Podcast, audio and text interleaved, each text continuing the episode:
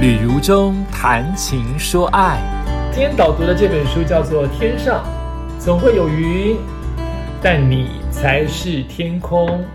好，一开始书名的示意啊，我以为我们要谈的这本书要讲的事情是我们是自己的主宰哦，我们才是自己的主人。后来发现，它不仅是讲我刚才的意思，它还有其他的意义存在。出现在作者作者的自序当中的第十一到第十二页，让我来朗读一下，他为什么会有这一本书？他说：“我们的情绪就像天气，每天都在改变，虽然有时不稳定，但也不会持续很久。就像太多的云会让人想晒太阳，太阳太大也会让人想找地方乘凉。情绪是一种讯号。”告诉我们该如何行动。我们应该听取自己的情绪，但我们不等于自己的情绪。我们应该听取，现在我们正在生气，正在快乐，正在痛苦，正在悲伤，但我们不等于痛苦、快乐、悲伤。哎，有道理哦。事实上，我们总是有选择的余地。当你认知自己的意识其实是情绪所发生的舞台，永远比情绪更高一层，也就可以比较泰然地看待情绪本身。所以说，天上总会有云，但你才是天空。这本书的面向非常丰富，核心的理念就是这个选择权。下次当你觉得压力大到喘不过气，当事情并不如所愿。当你觉得自己只想捶墙大叫时，请往后退一步，深吸一口气，看看事物的本质，并知道所有的情绪都会过去。所以他想说的事情是：情绪不是代表我们，我们掌控情绪。当我们意识到情绪之后，就会抽离一点点，感觉不会这么愤怒，不会这么哀伤，会比较抽离的那个角色。可是我一看完整本书之后，我觉得这本整本书真正想讲的反而是，它是一个浅显的、很正面的各种样貌的生活哲学。它不全然在讲情绪这件事情，它不全然在讲我们是自己的主宰，它其实是各个小故事或各个理论。各篇文章自有一个比较正面的、比较可以解套的生活哲学。好，来讲一下这本书的作者，他是您所熟知的畅销作家刘轩。刘轩是作家，是讲师，是主持人，也是 DJ。他的学历是哈佛大学，他涉猎成长心理学跟教育心理学，主要都是心理学层面哦。他八岁就移民到美国了，二十九岁才返回台湾，所以他的世界观是比较宽的，是比较国际化的，是比较美国的。也因此要了解一下，你应该知道吧？好，他的爸爸是知名的作家、画家、教育家刘墉。刘墉在我们那个时代是非常重要的作家，他的作品一定或或少少、或多或少影响了他的公子刘轩哦。刘墉的作品大概分为两大类，一部分是处世哲学啊，做人处事，所以他在我们那个年代非常畅销的，叫做《我不是教你诈》这个系列，你读过吗？另外一个是励志散文的系列啊，励志散文的系列包括《银窗小雨》，你读过吗？好像很多小学生跟国生都读过哦。所以他们的两位作家，这个家庭父子的作品，都是为华人世界所熟知。马上进入来介绍书的形式跟内容。这本书有五大章节，五十三篇的散文。阅读起来，你不必从第一篇读到第五十三篇，你可以中间跳二六十八七都没有关系，没有前后顺序。它可能是我猜想是作者写了大量的文章之后，挑出来其中的五十三篇集结成一本书，然后从这个五十三篇当中挑出一个比较适合做。串起整本书的一个大标叫做“天上总会有云，但你才是天空”，所以它并不是每一篇都有接续性，第一篇读完才能读第二篇，不必如此。好，你可以很轻松的从哪一篇都可以阅读开始。它的文字非常的流畅，很多的故事取自于他的日常生活、职场、家庭，少部分跟防疫有关。我本来以为这本书在今年初应该跟防疫扣得紧紧的，但事实上并没有。他其实谈到防疫只有部分，大部分还是他的各部分的人生跟生活的历练。刚才说到我们在见证历史啊，二零二零年到二零二一年，台湾从一开始是世界的清流啊，好像我们台湾没有感受到疫情一般啊，每个人都还是非常自由的群聚跟活动。到了今年，哇，事情大条了，每一个人到现在大家都很紧张，所以我很想把这本书的导读的方向。先挑出他一些文章文字当中，我觉得可以跟大家分享的部分，再从文字当中特别扣住了跟疫疫情有关的思考，让大家一起来想想看，这个时代这个情况之下，我们可以如何过得更好。好不好？所以会有两部分，先读他的文章的部分，再挑出来跟疫情有关的部分，大家一起来思考哦。好，这篇文章呢，哦，这个书呢有五大的章节，每一个章节都很像，它分类的都很像一个座右铭一般哦。第一大章节叫做“人生的破口，也是新生命的出口”，我挑选了其中的一篇文章，叫做《十五分钟生死一线间》。是第二十二到二十七页，他的十五分钟的故事就说到他在当年呢，呃，一个秋高气爽的早晨，在咖啡厅当中，忽然发现有人行色匆匆的走过他的面前，一问之下发现世界大条了，因为美国的重要的纽约世界贸易大楼有一栋已经全毁了，所以他讲的是九一一，然后呢，他们。都很紧张，因为是刚刚接到，刚开始接到消息。他那个时候在哈佛啊，刚接到消息，大家都很紧张，看电视、打电话，很多地方都不通了。这个时候，他想起他有一个朋友叫理查，在世贸里面上班，所以打电话过去，没有人接，非常非常的慌张。后来呢，刘轩就开始加入了救援的行列，他参加一个咨询的，因为他本身有心理方面的相关的呃。的涉猎，所以要参加一个咨询跟家庭夫剧有关的中心。她看到了，其中是有一个是爱尔兰籍的妇女啊，挺着大肚子一直在说她老公没死，她的老公没死。她的老公爱尔兰籍的那个妇女的老公是第一位。算是第一批冲进世贸大楼的人，现在找不到啊，楼塌了找不到。那位妇女就非常的懊悔，她说：“那天上午啊，我的老公本来要抱我一下，可是前一天我们吵架了，我就不想理他，这个门就关了，就出去了。没有想到现在找不到他，神啊，请再给我一次机会，如果他活着回来，我发誓我会紧紧的抱住他，永远永远不会让他离开我。”然后作者刘星就说，他当时只能握着这个爱尔兰妇女的手，听她说话。那个时候，他很希望对方不要受苦，但是又没有办法承担他们的痛苦。这时候会变得很厌世，就是连咨询员、辅导员都会变得很厌世，变得很冷淡，有一种同情疲劳会慢慢的侵蚀你的意识。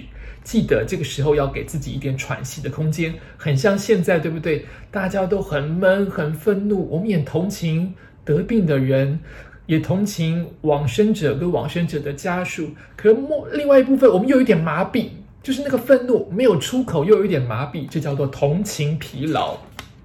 回到故事的本身，为什么叫做十五分钟呢？那一位刘轩的朋友叫理查，到底有没有在世贸大楼里面就往生了呢？没有想到过几天他接到了理查的电话，理查是活着的。他其实当天是要去世贸大楼上班，但是塞车塞了十五分钟，让他迟到了，没有办法进去。所以刘轩就问我们说：“十五分钟在一辈子当中算什么？”我们现在在导读，十五分钟就过去了，十五分钟算什么呢？十五分钟可以是生离死别的差异。因为这件事情，刘勋跟理查做了一个协定啊，从二零零一开始，二零零一年开始啊，他们两个人都一定要每年设法见面，包括要么就是我去纽约，要么就是你来台北找我，啊，飞个二十四几个小时，然后互相看看家人，互相聊聊当年的往事，这个太重要了，就是活在当下。因为对于刘勋来说，每次的见面都很欢乐，也很感恩。每个悲剧都是教训，让我们珍惜在一起的时间。每个缺陷都是机会，让我们可以用人间的爱去抚平。每个相遇，即使擦身而过，都是缘分。每次出门都是离别，每次回家都是相聚。因为总有一天我们都会离开这个世界，所以我们更要把握每个当下，每一次相聚，每一个简单不过的每一天。这是这一篇文章，十五分钟生死一线间，我抓出了其中要跟大家分享的跟疫情有关的。第一个当然是世界瞬息万变，我们唯有珍惜当下。今天打招呼的人，想不到明天居然暴毙了。或者说，我这三个礼拜都在家里，只去了三个地方。有一位艺人不是这样吗？却还是染疫了。世界变得太快，我们唯有就是把握此刻。在去年的时候，我们还可以在讲说啊，都没有办法出国，没有办法去日本。可此刻，我们慢慢习惯了，甚至也发现了。以前的日本好像跟现在日本不一样，现在日本的疫情还是一波接一波，怎么跟想象当中不一样呢？世界瞬息万变呐，难以掌握，我们唯有珍惜当下。这是第一点我要跟大家分享的。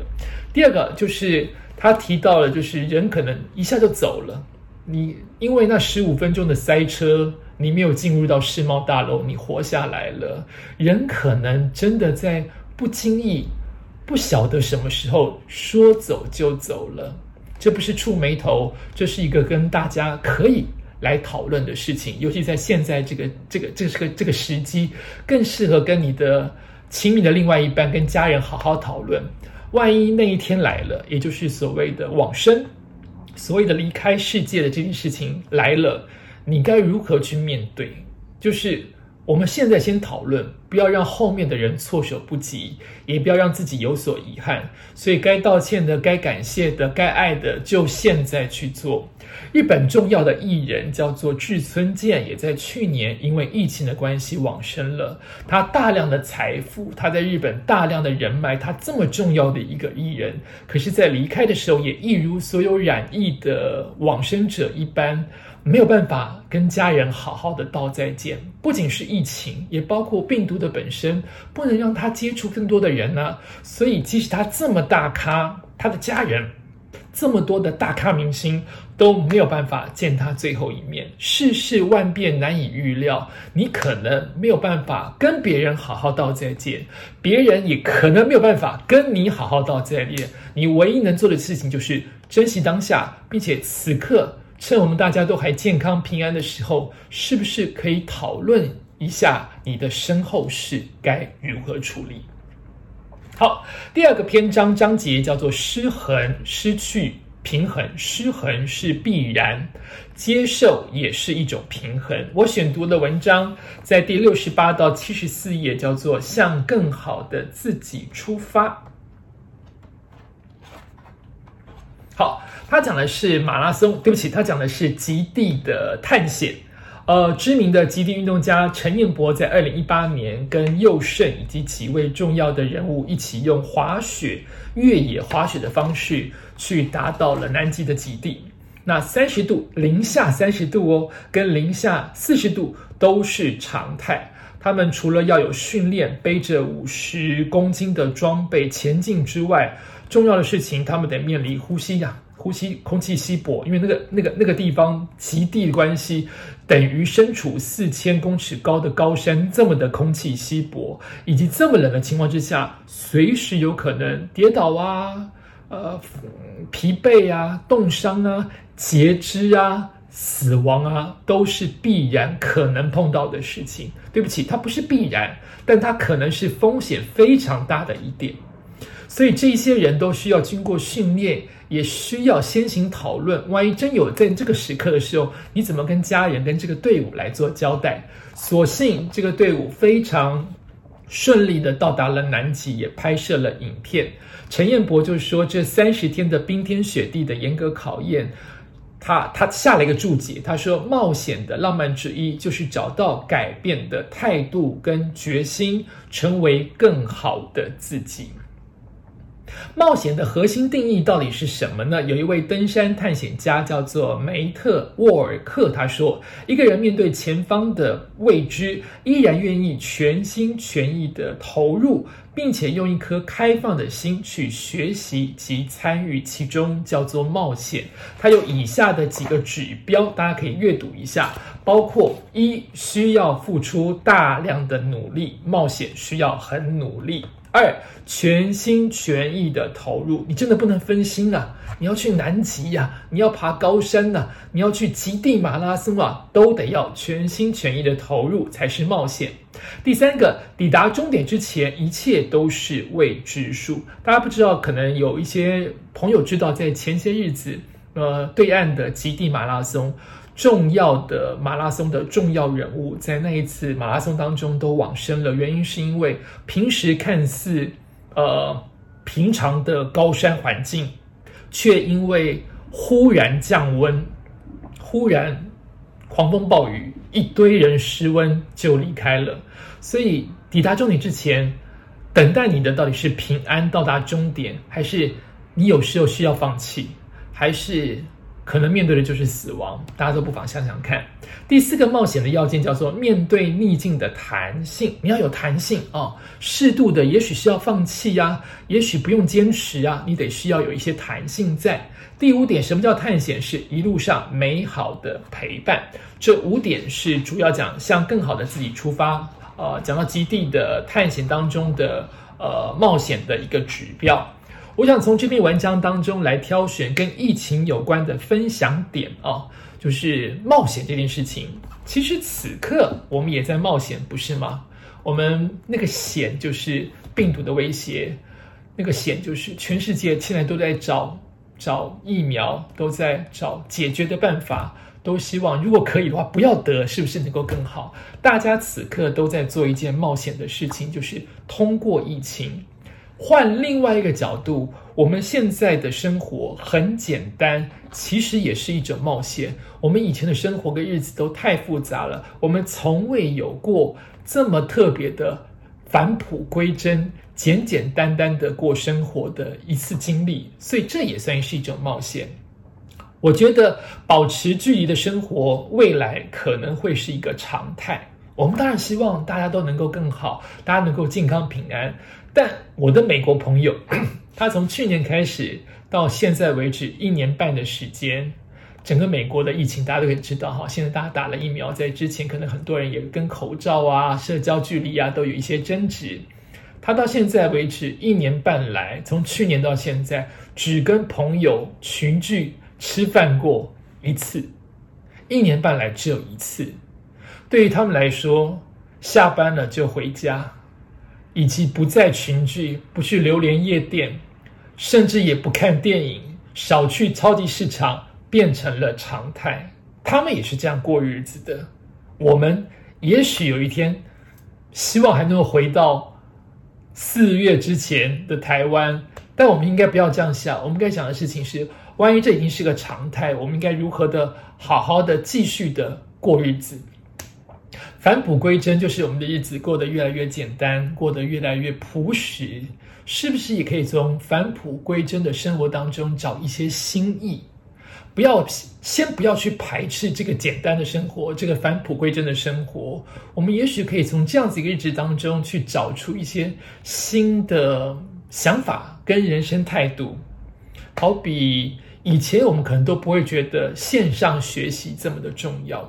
现在大家都在线上学习，另外时间变多了，大家在家里花更多的时间做菜、烹饪，甚至以前打球都要在外面打球这叫运动，登山才叫运动，健身房才叫运动。现在要居家健身、居家运动，很多人在家里的一个小角落辟了一个像健身房的一个。呃，可以可以运动，可以跳有氧的地方，可以做瑜伽的地方，甚至用了很多的器材买回家，这都是这一波每一个人都在过的日子。所以，保持距离是常态，简朴的生活是常态。我们是不是可以当中其从其中当中找出一些新的人生意义、新的生活目标，让自己的日子过得更开心一点？好。第三个章节，它谈的是一起感受，不再一起寂寞。我选读了其中的一篇文章，叫做《将更多的心放到每一刻》，在一百七十三页到一百七十七页。他举了一个有趣的故事啊，就是有一个小男孩跟全家人去酒店，就是饭店里面，在外面玩的时候，回家发现。我最喜欢的长颈鹿玩具留在饭店当中了啊！我要哭，我要闹，那是我最可爱的长颈鹿玩具。虽然玩具已经脏了，但它是我最好的朋友。所以小男孩哭了，希望爸爸妈妈把酒店当中丢掉的这个长颈鹿的玩偶能够找回家。那眼看着好像小孩子都一直在闹，一直在闹的怎么情况之下，爸爸妈妈就想到一个办法，就是一边联络酒店的。工作人员说：“哎，有没有看到一个脏脏的长颈鹿玩具送回来给我们？但如果你们找到了，先别急着送回来，先拍一张照片，告诉我的儿子说他还在，不要担心，寄来可能要一个礼拜的时间，但他还在，你先传给我们，让我的儿子安心。”没有想到，这个酒店不仅传来了一张照片，他找到了这个长颈鹿玩偶，他不仅传来了一张照片，他传来了一本相本，也就是。拍了很多很多的照片，这个酒店太成功了，太厉害了，他做了太多不是他们应该做的事情，太令人感动了。他们拍了长颈鹿现在正在游泳池旁边的躺椅晒太阳，他们拍了长颈鹿玩偶正在打高尔夫球，于是他坐在高尔夫球车上面等待。他拍了长颈鹿玩偶在做 SPA，眼睛还贴着黄瓜。他拍着长颈鹿玩偶正在跟鹦鹉聊天，所以这个家人都觉得超高兴。就是你怎么这么有创意，这么有可爱？对，小孩子真的把长颈鹿当成活生生的人跟朋友。但你拍出来也太有情境了，太有乐趣了。这是一件双赢的事情。你找到了玩偶还要寄回去，其实已经很麻烦了。但是你的服务嘛，你的工作是服务嘛。你不仅帮他拍一张照片，你还营造了各个气氛，让这个顾客非常非常的开心跟满意。这真的是一件了不起的事情。所以这个故事传开来了，交比我现在也说出来了，传开来了。这个酒店呐，声名大噪，大家都会觉得这个酒店超温暖，这服务人员超可爱，太有创意了，等于是个免费的公关行销案件。刚刚那则故事谈到了全家出去玩，在酒店当中丢掉了嗯玩偶，然后饭店把它找回来，让我想到了其实以下的跟疫情有关的心情来做分享啊。其实居家的时间变多了，我们发现家不只是睡觉的地方。当我们工作很忙，当我们求学很忙的时候，家常常会变成旅馆，或是变成一张床。可此刻，我们的时间，居家的生活时间变多了，我们开始得认真思考，包括了家不是床而已，家还包括生活，包括人生，包括喜怒哀乐，需要一起分享。另外，你也可以在家当中，应该要找出一些乐子出来，包括时间变多，在居家环境当中，如果大家大眼瞪小眼就无聊了。因此，可能很多人喜欢在居家时间多的时候找乐子，包括吃。我在这段时间五六月吃最多，跟我一样的请举手。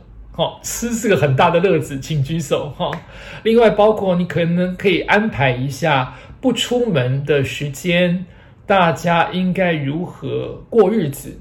包括追剧，包括我看到号角响起，他们在网络当中，在 FB 当中分享了一张照片，就是他跟他的儿女玩起了，就是大家来找茬，就两张一模一样的照片，但其实 A 照片跟 B 照片有五个点不一样，摆一样的动作有五个点不一样，可能是头发的帽子啊，或是鞋子的颜色啊。或是这张有露牙齿，这张没有露牙齿啊，就比较之下两张照片的差别，就是号角响起跟他们儿女玩的游戏，就是你居家时间变多了，你势必得找一些乐子，而不是让这个生活停滞不前，而不是一直在想什么时候才能回归到四月以前的生活，这都没有意义了。你应该在现在的生活当中找寻新的乐子。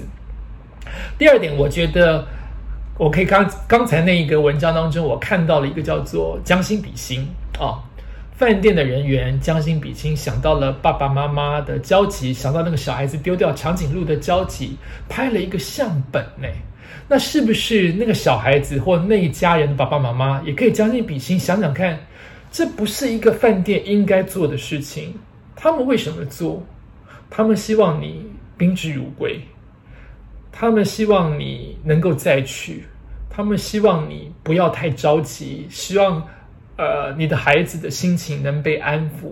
将心比心是这个世界上最难也最需要做的事情。比如说，呃，在小孩子台湾不是小孩子要回家上课，在。线上学习、居家学习的时候，很多的艺人发出了这样的 FB 说：“啊，孩子在家里待二十四小时，我快要疯掉了。”如果父母教自己的孩子都快要疯掉了，更何况老师要怎么教你的孩子？大家都会觉得老师应该要很会教，你拿了钱应该要很会教育，都没有想到将心比心，这些怪兽家长永远怪老师。没有想到，当孩子交到怪兽家长的自己的身上、自己的手上的时候，自己是这么不会教。我们是可以将心比心，想想看老师的辛苦，想想看当一个老师是多么多么的为难。另外，也包括了，如果你居家时间变多了，看到老婆哦，以前都会认为老婆在家里闲闲没事做。现在发现她一整天需要张罗吃，需要照顾小孩，需要去买菜，买菜还会有可能碰到疫情的威胁。一整天的老婆的工作行程，你会发现她不再这么无聊了，不是你认为当中她无所事事了，需要将心比心。老婆是不是也对于老公将心比心？想想看哦，他在家里上班，对于客户，对于上司，感觉到有一点点退，有一点点。感觉到唯唯诺诺，感觉到有一点点被人家压榨的感觉。你看到他那一面，是不是可以更体贴老公？原来我的老公是为这个家庭这么这么辛苦，将心比心。所以我从这篇文章当中看到了居家时间变多，家不只是睡觉的地方，也看到了每一个人都应该将心比心，才能让日子过得下去。好，第四个章节叫做“每个人都可能是贵人”。我选读了两百零六页到两百一十一页的有冲突，请好好说。刘先生教我们说，如果有冲突的话，应该说你绝对不能在吵架，或者是对你另外一半、对你亲密的孩子说这样子的话，因为很伤人。他觉得不应该说的话，包括了。哎呀，你这个人总是怎么怎么怎么样，你从没有怎么怎么怎么样，就把一句话说死了。你总是迟到，你从来不帮忙做家事，难道一个人百分之百每一次都迟到吗？难道那个人永远一辈子都不帮忙做家事吗？总会做个一到两次嘛，对不对？但是我们这样讲，常常会伤了对方，否定掉他全部的好，只承认他永远的错啊，这个意思。第二个不应该说的事情是，我已经说过很多遍了。我你超级没耐心，我已经说了很多遍了。这句话不要说啊，这句话也伤人。第三个就是你冷静一点好不好？哎，拜拜拜托你冷静一点好不好？显得出对方很焦躁，你感觉位置很高，高高在上，你冷静一点好不好？这句话也不应该常常说。第四句就是跟刚才有关系的，就是很不将心比心的，就是这句话是这件事有什么大不了？这是个小事，有什么大不了？哦，你这样子等于是没有同理心，让对方觉得好像自己是完全错了，好像让对方觉得自己没有依靠，他没有被你同理，你们两个的关系就越来越远哦。所以他认为吵架的时候不应该说这四句话。相关的文章，请你自己去阅读哦。但是我想从这一篇有冲突，请好好说，延伸到我们现在疫情时代相关的心情。第一点就是，夫妻之间好像摩擦变多了，因为大家都在家里。以前两方都去上班，或是男方去上班为主，哈，也有可能是女方去上班，或者是，呃，可能很多人在假期来的时候会一起出国。而我有一个企业家的朋友告诉我说，他没有想到。疫情会造成很多对的夫妻婚姻的危机，因为以前只要有一点点就是固定的行程嘛，你一年总要出去个两次到四次，企业家嘛比较有钱嘛，四次到六次全家出国去玩，出国去玩，夫妻之间好像就不会那么没有话说了。现在每一天都大眼瞪小眼，三百六十五天又不能出国，感觉夫妻之间没话可说，就容易吵架。哦，这是我们单身者没有办法体会的事情，就是原来常常在家没有自己的独立空间，容易有所摩擦。事实上是不是这样子的？所以摩擦变多了。相聚的时间变多了，沟通变得势必的必要跟必然。你是不是有趁这个机会？因为时间变多了，因为在一起的大眼瞪小眼的时间多了，你是不是有机会跟你的另外一半、跟你的家人、跟孩子好好的沟通呢？第二点，我们似乎也因为这次的疫情，跟长辈的关系变淡了。我们现在变成理所当然，不用回到乡下，不用回到家乡去看长辈，难道不能打通电话吗？难道不能视讯吗？一切的一切都变成了理所当然，可以不关心老人。但我们现在科技这么发达，其实用视讯的方式、用电话的方式、用赖的方式是非常容易的事情。不要忽略了老人，哎，老人是这次疫情当中。很很有危机的一群，不是吗？你才应该要好好的照顾老人呢，不能在身边照顾他。电话让心理的安慰是很重要的事情啊。我很惭愧啊，我我跟我的妈妈一直没什么话好说。以前住在一起的时候，常常有冲突，就是我觉得她听不懂我说的话，那她也很冤，她觉得我明明都听懂，你怎么说我听不懂？所以母子两个之间有很多的冲突。可是这一次的疫情刚刚好。我妈妈住在我姐那边，所以我跟我的妈妈已经有三个月没有碰到面了。母亲节之后，母亲节那天有碰面，之后就再也没有碰到面了。所以我想了一个办法，呃，对你来说可能很容易，可是对我们吕家比较不跟父母之间撒娇，或者是比较比较害羞的这样的性格来说。对我来说真的是进步了一大步哦！就是我这个月每一天都打电话给我妈，因为担心她老人家嘛，对于疫情有很多很多的担心，他也看不到我，他也担心我，所以我至少每一天一通电话。以前我们两个的相处模式是，如果他住我姐姐家，就是下一次他回到我姐回到我家，就每两个礼拜，两个礼拜他住我姐姐家，两个礼拜住我家。那就是两个礼拜之后我们会碰面，会住在一起，所以不会用电话联络。那这一次的疫情关系，我逼自己，真是惭愧，用“逼”这个字，慢慢就变习惯了，就是跟妈妈每一天都要讲一通电话，不管是一分钟、两分钟都好，都要讲电话，让她知道我、我、我、我安全的，我健康的，也希望妈妈是安全的。那我觉得这是很基本的事情，呃，以前不做真的是我的不孝。那也把这样的心情分享给大家。打一通电话是很容易的事，对。要是你跟你妈没话讲，那通电话也可能是个煎熬。所以我每一次都会先想一下我今天要讲什么。第一通、第二通啊，惭愧，第一通、第二通我会不知道讲什么，而有一些尴尬跟焦虑。后来我就想，我以发问的方式来作为电话的 Q&A 的。